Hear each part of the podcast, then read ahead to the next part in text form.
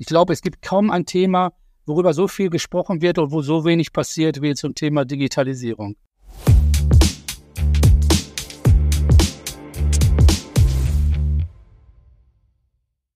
Herzlich willkommen bei Pflege Digital, dem Digital-Podcast für die Pflegebranche. Ich habe mir heute Ulrich Christofczyk eingeladen. Er ist Geschäftsführer bei den Evangelischen Diensten Duisburg und Sprecher bei der Ruhrgebietskonferenz Pflege.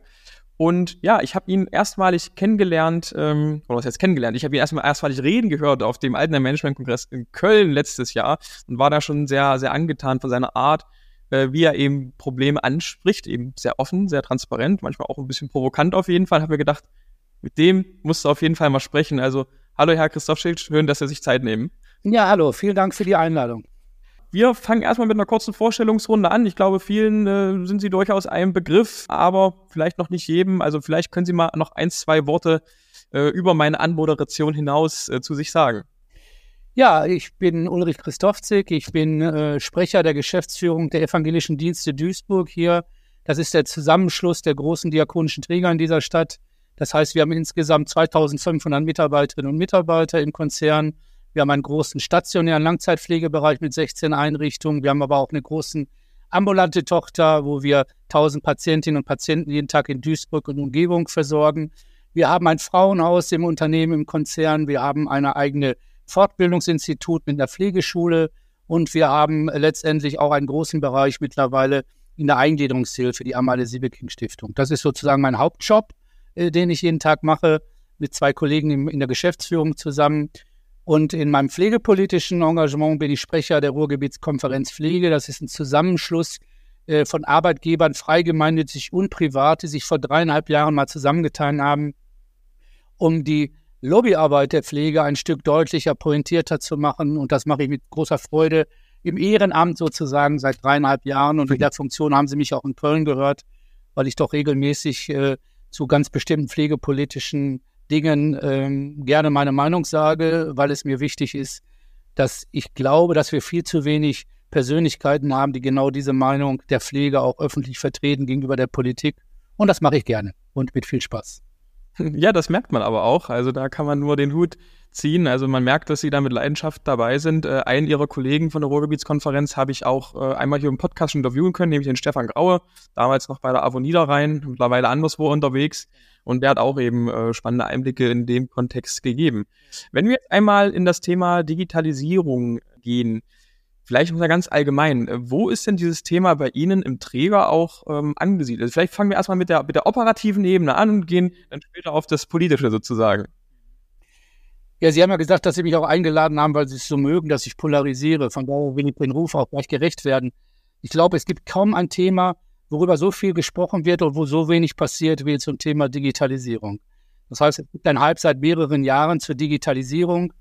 Äh, bei uns im Unternehmen ist es an verschiedenen Stellen natürlich Thema, äh, die Digitalisierung administrativer Abläufe, die dringend notwendig ist, wo wir gerade arbeiten dran.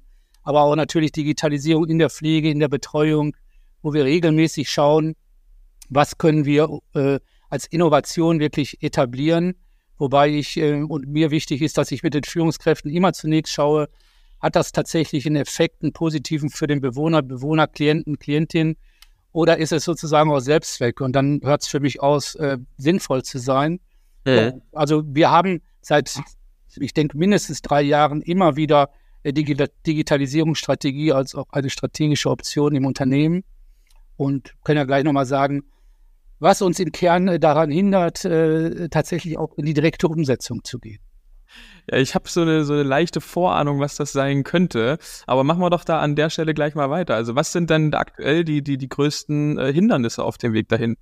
Es sind mehrere Dinge. Ich glaube, das haben wir auch schon immer mal wieder diskutiert, dass die Affinität zur Digitalisierung im Großteil der ähm, Beschäftigten, die bei uns zum Beispiel auch Menschen sind, die schon sehr lange im Unternehmen ist, äh, da muss man erst zu motivieren, sage ich mal ganz vorsichtig. Ja. Wobei das auch nicht immer äh, alt gleich wenig affin und jung gleich affin immer nicht passt, aber in der Regel ist das so. Das Zweite ist, ähm, das kommen wir gleich nochmal dazu, dass mit Digitalisierung in der Regel auch erhebliche Investitionen äh, verbunden sind, die man äh, gerade in diesen Zeiten sehr deutlich und sehr gründlich überlegen muss.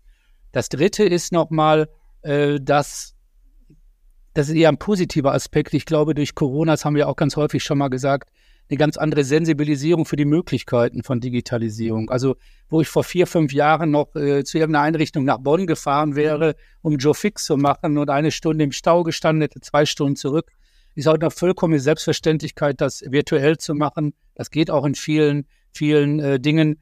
Und ich glaube, über diese Erfahrbarkeit von Vorteilen von Digitalisierung ist auch die Sensibilität und die Bereitschaft auch in der Mitarbeiterschaft äh, gestiegen.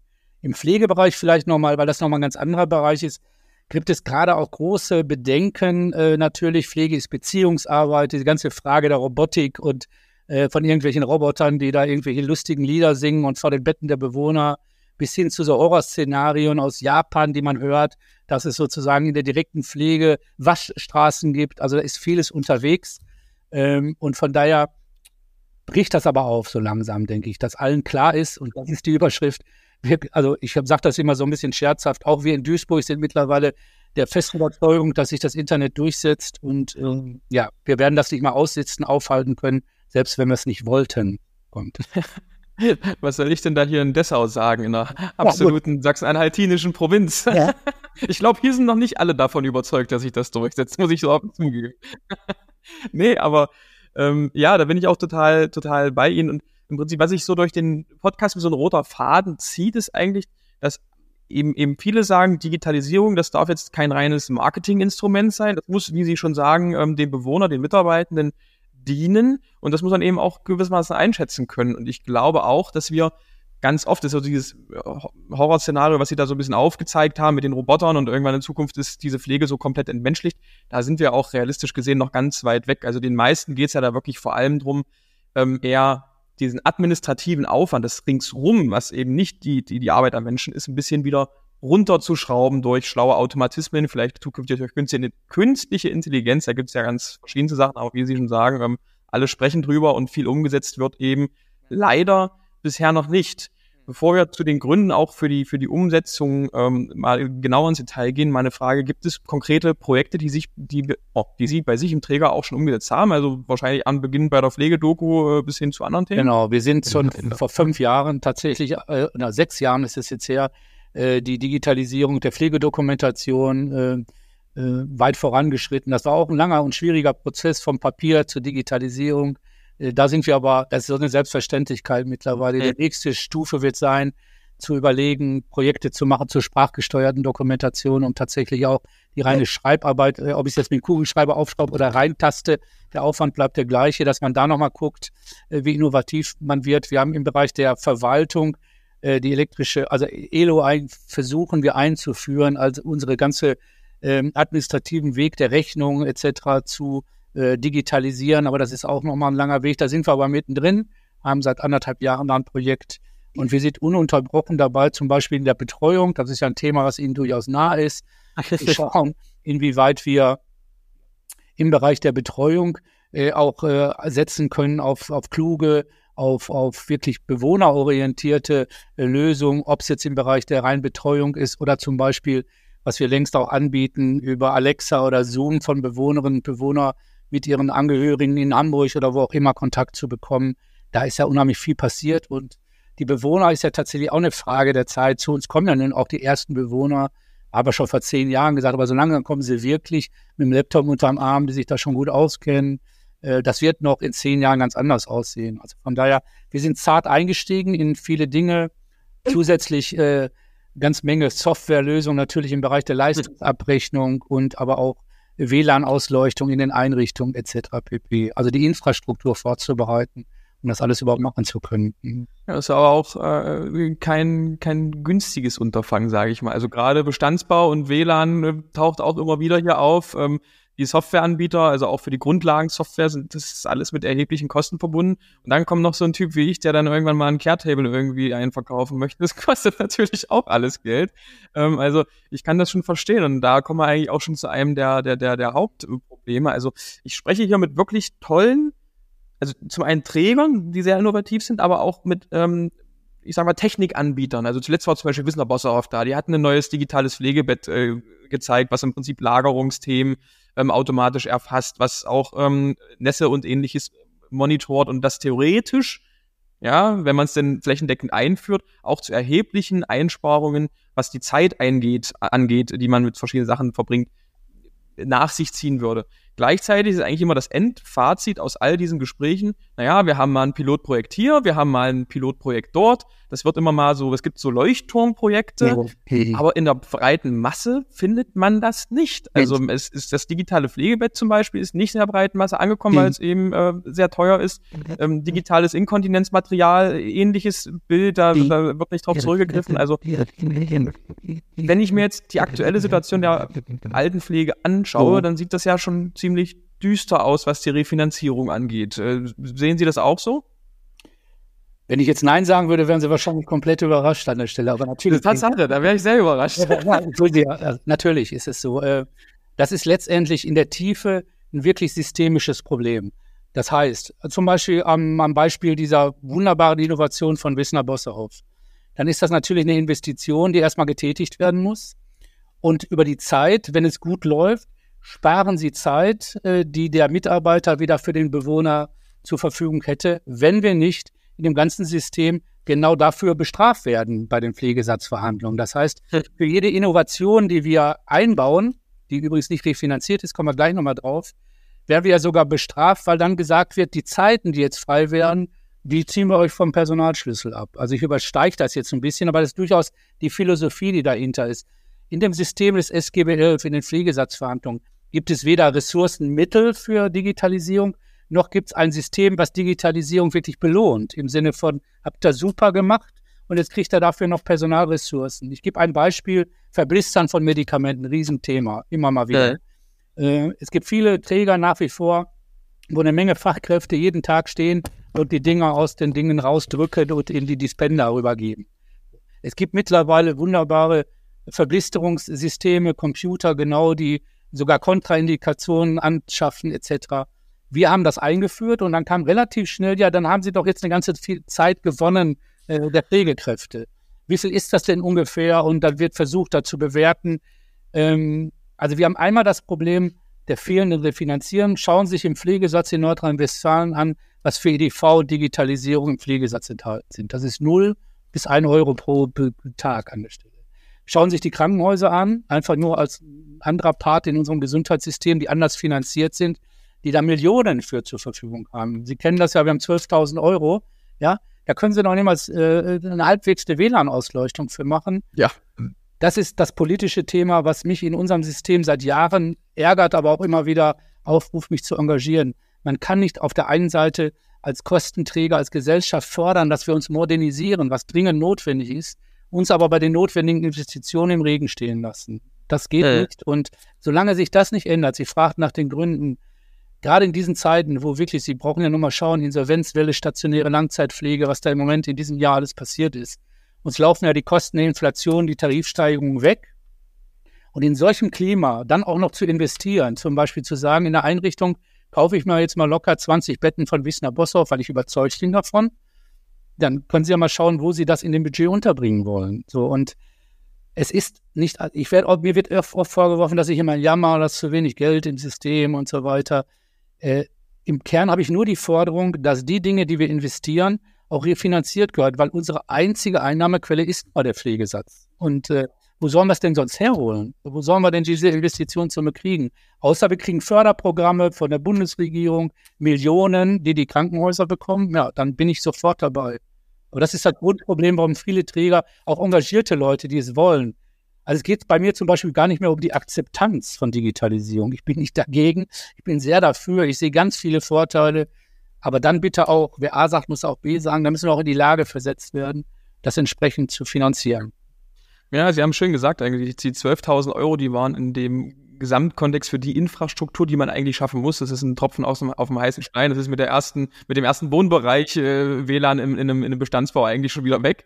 Und das Problem ist ja auch, von außen wird dann die, die Altenpflege immer so in eine gewisse Ecke geschoben. Ach, die wollen nicht digitalisieren, das, ach, die, die sind so hinterher, das ist äh, technisch, technisch Steinzeit und blub. Und ähm, ich bin ganz ehrlich, so ging es mir, als ich in diese Branche so reingerutscht bin, ehrlich gesagt auch. Also meine erste Idee damals war, ich habe eine, eine Studie von pflegemarkt.com gelesen, die WLAN-Studie 2018 und dachte mir so, ja, das, wie kann denn das sein? Irgendwie jede, jede, jede, jede dritte Pflegeeinrichtung, wenn es hochkommt, hat überhaupt ein, Haupt, hat überhaupt ein WLAN, zum Beispiel, was die Bewohnern anbieten. Wir müssen jetzt einen IT-Dienstleister für diese Branche gründen und das machen. Dann habe ich das erste Mal mitbekommen, wie die Refinanzierungsströme sind. Eben das, das ist ja, das ist ja keine freie Preissetzung in dem Sinne. und, und da waren überhaupt keine Mittel übrig. Und auch als dann dieses, Thema diese 12.000 Euro aufkam, da war mal ein kurzer Jubel und am Ende des Tages haben es halt die Pflegedokus für Firmen alle äh, nach dem ersten Jahr abgegrast gehabt und dann guckt man jetzt wieder bis 2030 in die Röhre sozusagen. Ja, das ist, das ist das, was mich seit vielen Jahren bewegt, ist sozusagen das Außenbild auf die Branche. Das hätte vielleicht vor Jahren, kann ich sagen, stimmte das auch. Da gab es eher so konservative Digitalisierung und so weiter. Es ist mittlerweile ja keine Frage des Wollens, sondern des Könnens an der Stelle. Und das ist ja auch nochmal wichtig für jemanden, der sich so von außen nicht so auskennt. Der sagt manchmal, kostet ein Pflegeplatz, kostet irgendwie 5000 Euro. Was macht ihr eigentlich mit dem ganzen Geld? Ich höre das bei mir in der Familie, die so nicht damit zu tun haben, ganz häufig, den mal auseinanderzusetzen, was das heißt. Aber wenn wir uns in einem freien Markt bewegen würden, also ich mache mal ein Beispiel. Ein kleines Café äh, beschließt, äh, WLAN-Ausleuchtung zu machen, weil das natürlich für die Menschen, die da beim Kaffee sitzen, die Investition für das WLAN setzt sie auf den Preis des Kaffees um. Sonst wird es Also sagt sie, dann nimmt sie halt anteilig für jede Tasse Kaffee fünf Cent mehr und hat die Investition über den Preis des Kaffees dann wieder raus und gleichzeitig sagt sie, ich bin attraktiv. So. Wir können das ja gar nicht so machen, weil wir, selbst wenn ich es entscheiden würde und sagen würde, ja, hohe Attraktivität für unsere Bewohner, ich ja nicht einfach sagen kann, ich erhöhe jetzt äh, den Pflegesatz, sondern das muss ich ja in monatlichen, jährlichen Verhandlungen mit dem Kostenträger, überörtlicher Sozialhilfeträger, Pflegekasse verhandeln, die, und das sage ich mal, überhaupt ja gar nicht die Aspekte des Bewohners im Blick haben, sondern die einzig und allein die Deckelung ihrer eigenen Kosten im System vorrangig haben. Also das System äh, ist für Digitalisierung und für Innovation nicht ausgelegt. Punkt. Ja. Deswegen passiert ja. auch wenig. Wenn wir jetzt mal eine Etage äh, höher schauen, also ich meine, dieses Problem, also alle schimpfen immer, es wird zu wenig digitalisiert, weil Digitalisierung, wenn man es denn macht, hat mittelfristig sicherlich ganz, ganz viele Vorteile. So möchte ich jetzt gar nicht, gar nicht, gar nicht bestreiten. Das lässt sich ja aber dieses Problem auch sehr gut ähm, herleiten. Also das lässt sich ja sehr gut erklären. Es ist ja nicht so, dass man jetzt erst eine Doktorarbeit geschrieben haben muss, um zu verstehen, warum aktuell zu wenig digitalisiert wird in dieser Branche. Aber haben Sie da einen Einblick äh, auch aus politischer Sicht, warum dann nicht noch mehr kommt, warum dann nicht mehr Unterstützung, warum dann nicht mehr Investitionsgelder äh, freigegeben werden für den Bereich. Ich meine, die Krankenhäuser haben es ja auch irgendwie geschafft, das, äh, das, das zu bekommen über das Krankenhaus-Zukunftsgesetz. Ja, ich glaube, dass es zweiseitig ist. Einerseits ist es tatsächlich, da haben wir schon mal drüber gesprochen, an anderer Stelle die fehlende Lobbyarbeit der, äh, der, ja. der Branche, sage ich mal, insgesamt. Ähm, zum Zweiten tut sich da aber ganz viel. Wir haben uns jetzt äh, auch in einem Digitalisierungsbündnis zusammengetan an verschiedenen Ecken, Diakonie, Caritas, Private, die Verbände, die genau diese Digitalisierung auch politisch einfordern. Das sind dicke Bretter. Am Ende, Herr Schneeweiß, ist das immer eine Kostenfrage letztendlich, nicht mehr und nicht weniger. Ähm, Im Krankenhausreformgesetz werden ja die Dinge über das SGB V, das heißt über Krankenversicherungsleistung, umgelegt auf alle Versicherten an der Stelle. Bei der Pflegeversicherung ist es ja so, dass jede Kostensteigerung letztendlich die Kosten steigt, die aber nicht in der Pflegeversicherung ankommen, sondern beim Bewohner letztendlich. Also das System ist schwer zu durchleuchten, wenn man von außen drauf ist. Aber wenn Sie so sagen, es ist aus meiner Sicht zweischneidig. Das eine ist die fehlende Power und Kraft und Lobbyarbeit der Branche, die sagt, die noch deutlicher machen muss. Ähm, das zweite ist auch das Bild der Politik. Ich sage das mal so ein bisschen politisch unkorrekt. Was wollen die alten Leute jetzt auch noch mit äh, Laptops und irgendwie die sollen, ja, ich sag das mal so, die sind da irgendwie in Pflegeheim unterwegs, äh, satt, sauber, trocken, alles gut und fertig. Äh, aber äh, das, was wir so als Anspruch an Qualität, an, an Betreuung der Menschen haben, dass eben die Selbstbestimmung nicht am Tresen und der, an der Rezeption eines Altenheimes aufhört, sondern genauso wichtig ist wie im häuslichen Bereich, die ist politisch ja gar nicht breit vertreten. Gucken Sie sich mal die, die wirklichen Sozialpolitiker im Bundestag an. Das sind nur eine Hand. Der Rest sind äh, Finanz-, Wirtschafts-, und sonstige Menschen, die überhaupt keine Sensibilität für das Thema haben. Da müssen wir aber trotzdem dran, da müssen wir rein, wir müssen uns organisieren, wir müssen lauter werden, wir müssen äh, Lobby, Lobbyarbeit machen. Und da haben wir jetzt in der Ruhrgebietskonferenz Pflege so ein kleines Zeichen mal gesetzt, aber sonst werden wir nichts erreichen. Punkt. Haben Sie das Gefühl, dass die Pflege in den letzten fünf Jahren lauter geworden ist? Also auch unabhängig von der Ruhrgebietskonferenz Pflege? Ja, ich habe ja mal sehr subjektiven Blick drauf. Also was wir da im Ruhr gemacht haben, äh, finde ich gut. Ich glaube, äh, wir sind ja, ich war früher mal beim Verband der Diakonie Rheinland-Westfalen-Lippe. Ich glaube, dass die Zeit, dass die Verbände Lobbyarbeit für die Unternehmen machen, vorbei ist, weil die Verbände zu nah an der Politik sind. Das heißt, Verbände werden finanziert über Mittel zum Beispiel des Landeshaushaltes hier und es ist nur schwer möglich, am Montag äh, äh über die Globaldotation des nächsten Jahres zu verhandeln und am Mittwoch der Politik vor die Schienenbeine zu treten. Deswegen glaube ich, braucht es eine Selbstorganisation der Arbeitgeber auf der einen Seite und bei den Beschäftigten zum Beispiel äh, über Pflegekammern eine Selbstorganisation der, der, der Mitarbeitenden. Und das Dritte, was am meisten fehlt, ist eigentlich eine starke Organisation der äh, Bewohnerinnen und Bewohner, der Klienten, der Nutzer. Da gibt es zwar immer den Herrn Brüch, der sozusagen für die Patienten da auch, glaube ich, ganz ordentliche Arbeit macht. Aber ähm, ja, die sind, die sind ganz am Ende, äh, wir da dran, finde ich. Also wenn Sie mich fragen, ich finde im Verhältnis zu dem, was politisch eigentlich notwendig wäre. Wir haben vor fünf Jahren gesagt, wenn jetzt die Pflegeversicherung nicht mehr radikal verändert wird, dann knallt uns das System um die Ohren, was wir gerade erleben. Das wird nicht gehört. Und wenn Sie mich fragen, nein, wir haben, wir sind nicht viel lauter geworden, sonst hätten wir mehr erreicht. Ja, es ist halt einfach so, ich, ich würde mal sagen, ich mache jetzt zwar schon einige Jahre was in der Branche, aber ich, ich fühle mich immer noch manchmal wie so ein, wie so ein Außenstehender, der so, der so drauf guckt und das, das ist einfach so skurril. Also ich war jetzt auch auf der letzten Alten, Altenheim-Management-Kongress in Köln und da war das äh, Bild nochmal wesentlich düsterer, ehrlich gesagt, so die Stimmungslage im Vergleich noch zu 2022. Man hat eigentlich das Gefühl, allen ist bekannt, dass es jetzt ja gerade alles bergab geht. Ähm, links und rechts hört man äh, schon von Insolvenzen und noch und nöcher. Ich habe gerade heute einen Artikel gelesen, dass äh, allein seit Anfang des Jahres irgendwie 100 Pflegebetriebe in Nordrhein-Westfalen äh, Insolvenz angemeldet haben. Und trotzdem zeigt sich so gar kein Licht am Ende des Tunnels. Ich glaube, zwischendurch gab es mal ähm, vom, von, der, von der Regierung so ein kurzes, ähm, ja, wir wissen, dass da gerade was im Argen ist, aber so einen richtigen Lösungsplan, so eine richtige Restrukturierung dieses ganzen Systems, das ist ja noch wenn es überhaupt kommt, viele Jahre weg. Ja, man muss ja sagen, dass es sogar noch politisch schwieriger geworden ist, nach meiner Einschätzung. Also mit Herrn Lauterbach haben wir einen Gesundheitsminister, der, wenn er Pflege hört, ans Krankenhaus denkt. Und da endet sein Denken an der Stelle. Wir hatten mal schon da andere Zeiten sparen, aber gerade als Laumann, wo ich nicht gerade enger Freund bin von Herrn Laumann politisch, aber als der äh, Staatssekretär war, äh, da ist viel passiert. Äh, in dem Bereich. Da gab es eine hohe Sensibilität für die Nöte der Branche. Das ist alles äh, relativ äh, nicht mehr wahrnehmbar. Von daher ist es echt eigentlich im Verhältnis zur Notwendigkeit traurig. Und ihr erlebt tatsächlich auch äh, so eine breite, ja fast schon Resignation in der Branche bei vielen Verantwortlichen, was fatal ist, weil eigentlich jetzt müssten wir viel lauter nochmal sein. Ich habe immer so ein Sprichwort, Resignation ist da keine Option, weil äh, wir müssten noch viel lauter werden.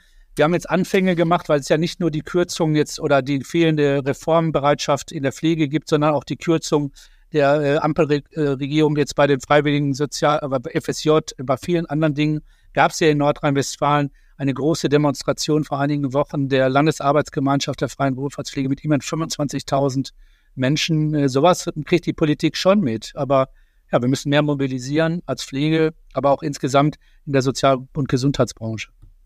Ja, ja, ja. Ich glaube, ähnliche, ähnliche äh, Demonstrationen gab es auch oben im Norden, in MacPom äh, mit 5.12 oder ähnliches, hatte ich auch ein paar. Jetzt in Berlin, gestern, glaube ich, gab es in Berlin nochmal im Regierungsviertel äh, zum Thema Wir bleiben sozial, eine große Demonstration der Wohlfahrt. Also es tut sich was, aber es ist im Verhältnis zur Situation, gerade in der, in der Langzeitpflege, aber auch in der ambulanten Pflege, wo die gleiche Situation ist, relativ ruhig, finde ich.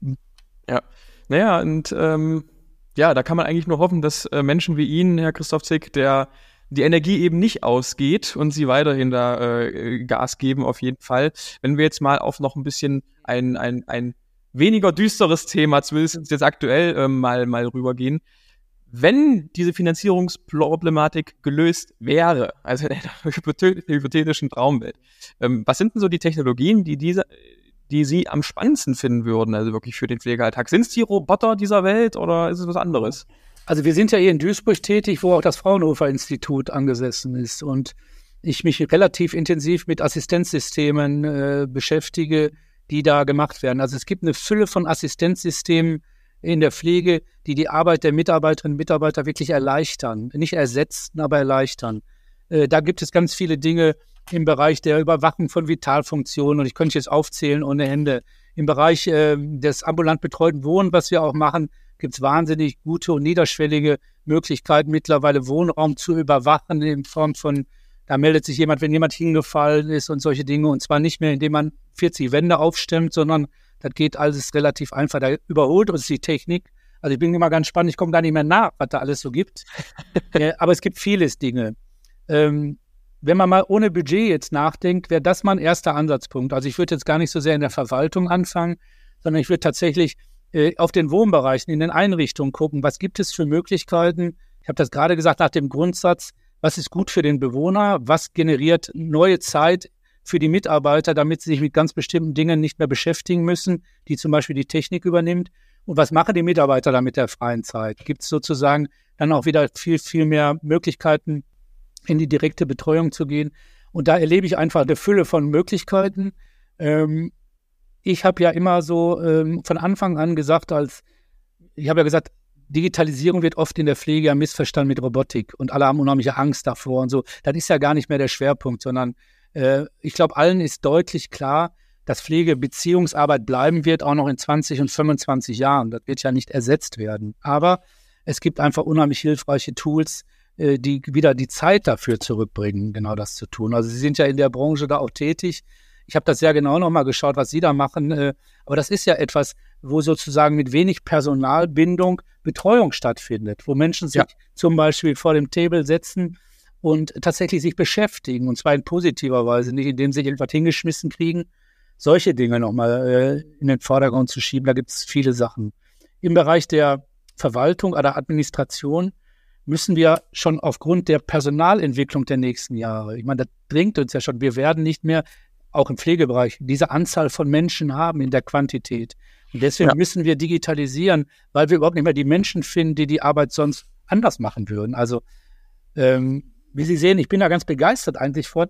Letztendlich ist die Schere tatsächlich, ich bin auch verantwortlich für die, für die wirtschaftliche Situation des Unternehmens. Die Schere ist nach wie vor, also wenn ich jetzt frei im Budget wäre, nicht weil wir jetzt gerade das Interview führen und ich da was von hätte, würden wir in jeder Einrichtung zwei von ihren Tables kaufen. Punkt. Das würde ja. mich natürlich auch sehr das freuen. Würde mich natürlich sehr freuen. Aber wir können ja mal hochrechnen, wir haben 16 Einrichtungen, mal äh, was haben wir da an Investitionssummen? Also kommen wir immer wieder zu dem Thema zurück. Ähm, ja. Also dann äh, bei 16 Einrichtungen mit noch ein bisschen Rabatt drin, äh, ist man mal schnell bei einer Viertelmillion Euro, wenn man zwei pro, pro, das pro Amt 250.000 Euro für ein kleines Segment der Betreuung. Also das ist ein tolles Instrument, was Sie da haben. Aber es liegt ja nur ein Teil ab. Dazu kommen dann äh, im Bereich Pflegedokumentation, Überwachung von Vitalfunktionen und ich weiß nicht was alles und, und, und, und. Und da sind sie bei einer Unternehmung unserer Größe relativ schnell äh, bei einem hohen siebenstelligen Bereich. Das ist so. Und einem nackten Menschen können sie nicht in die Tasche greifen. Es gibt, ich könnte äh, Plattitüden da machen, aber äh, wir kriegen übrigens auch viel Druck von unserer Mitarbeiterschaft. So, warum machen wir da nicht mehr? So. Und dann kommt wie immer die Diskussion, ja Leute, äh, sieht schlecht aus im Moment. Also nicht schlecht aus, aber wir haben einfach nicht das Volumen. Ja, das stimmt. Und ich kann mir, also ich höre es ja auch äh, von überall, dass auch gerade die jetzt nachrückende Generation der Mitarbeitenden einfach sagt, die, die wollen modern arbeiten, die wollen digital arbeiten, sei es jetzt durch Sprachdoku oder sei es durch sonst irgendwas anderes. Und gleichzeitig ist einem da so die Hände gebunden. Und was mir jetzt auch wieder ein bisschen die Augen geöffnet hat, war ihr, ihr, ihr äh, Kommentar zu Beginn der Episode, dass sie gesagt haben, eigentlich wird Digitalisierung bestraft sogar schon, weil man, also wenn man die Zeit da freischaufelt, das wird einem nicht unbedingt gedankt zumindestens. Also das, das kann ja kein Anreizsystem sein. Nee, vielleicht auch, dass das an den Hörerinnen und Hörern nochmal klar wird. Also im System der SGBL Pflegesatzverhandlungen, die wir seit vielen, vielen Jahren, seit Einführung der Pflegeversicherung jedes Jahr führen, wird jede Form von Innovation bestraft. Also wenn wir zum Beispiel im Bereich Energie äh, durch äh, energetisches Bauen, durch Photovoltaik, was auch immer, Energiekosten senken, dann werden sie uns in dem nächsten Pflegesatzverhandlung um den gesenkten Anteil gekürzt. Also das System ist kontraproduktiv jeder Innovation gegenüber. Genau umgekehrt müsste man machen. Man müsste sagen, pass auf, wenn ihr da über Pflegeassistenzsysteme mehr Zeit, auch nachweisbar dann natürlich mehr Zeit für die Bewohner durch Mitarbeiter organisiert, dann kriegt er einen Bonus. Dann äh, übernehmen wir einen Teil der Investition. Aber soweit äh, denkt ein Kostenträger im Moment nicht. Das fand ich aber übrigens ganz interessant. Äh, ich hatte ja einen Podcast mit dem Maximilian Greschke von Regcare, ähm, also die sich eben vor allem auch mit dem Krankenhaus Zukunftsgesetz äh, viel beschäftigen müssen. Und er hat gesagt, dort ist es zum Beispiel so, dass nicht nur die reine Anschaffung ähm, irgendwie Förder ähm, Förderbestandteil ist, sondern tatsächlich auch eine Evaluierung des Nutzens. Also wie oft und wie intensiv wird es genutzt und das wird entsprechend dann auch in diesen Fällen belohnt. Also das heißt, der Gedanke, dass man das macht, der scheint im Gesundheitswesen schon da zu sein, bloß er ist vielleicht noch nicht ganz bei uns in der stationären Langzeitpflege angekommen. Da bin ich übrigens aber auch total dabei, dass man, wenn man sowas anschafft als Träger und wenn man dann Kosten übernehmen würde, auch durchaus nachweisen muss, dass es auch angewandt wird. Es gibt nichts Schlimmeres, Sie kennen ja das Beispiel, also ich kenne das Beispiel jedenfalls seit 30 Jahren aus der Pflege, äh, von irgendwelchen Liftersystemen, die angeschafft werden und die in den Bädern der Einrichtung ja. verstauben. Äh, so nach dem Motto, das war jetzt irgendwann mal notwendig. Äh, manchmal habe ich das Gefühl, oder ich hätte die Gefahr, würde ich sehen, bei der Digitalisierung auch. Wir haben so ein paar Dinge angeschafft bei uns. Ich bin sehr dahinter, dass auch nachgewiesen wird, wie oft wird es eingesetzt, wie viele Bewohner nehmen teil, wie ist das Ergebnis, sind die Bewohner begeistert oder sagen die, wir haben zum Beispiel in unseren Gärten in, rund um unser, wir haben so ein Campusgelände, wo wir sieben Einrichtungen haben. Wir haben viel parkähnliche Geschichten. Wir haben irgendwann mal von wahrscheinlich Glücksspirale von irgendwo äh, Gymnastikgeräte, äh, Outdoor-Geräte finanziert bekommen. Ich glaube, da war in zehn Jahren nie einmal ein Bewohner dran. Wir haben äh, eine Boccia-Bahn irgendwo auf unserem Gelände.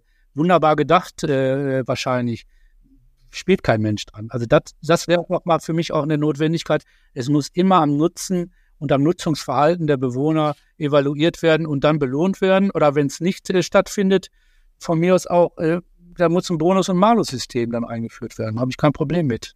Hm. Ja, ja, ja. Also dann mal gucken, was da in Zukunft äh, noch kommt, was sich da der Regulator und die Kassen noch ausdenken. Und äh, eine Frage hätte ich noch zum Abschluss, bevor wir hier den Deckel drüber machen. Ähm, die stelle ich aktuell jedem Podcast-Gast, der hier länger als eine halbe Stunde mit mir das Gespräch verbringt. Gibt es denn so zwei oder drei äh, Tools oder digitale Lösungen, die Sie in ihren, Ihrem Einrichtungs- oder in Ihrem Arbeitsalltag nicht mehr missen wollen würden? Ja, das eine ist ähm, sicherlich die EDV-gestützte Pflegedokumentation bis zum Bett die lange gebraucht hat, eingeführt zu werden, aber äh, ohne die wir uns eigentlich heute den Alltag gar nicht mehr vorstellen können. Auch das zeigt, wie schnell die Zeit vergeht. Ich bin 2015 Vorstand geworden, da wurde es gerade eingeführt. Mit Riesen ah, muss das alles sein und schwierig. Heute ist das eine Selbstverständlichkeit, keiner möchte es mehr missen und keiner kann sich auch vorstellen, eigentlich ohne, also wie das früher mit Papierdokumentation ging.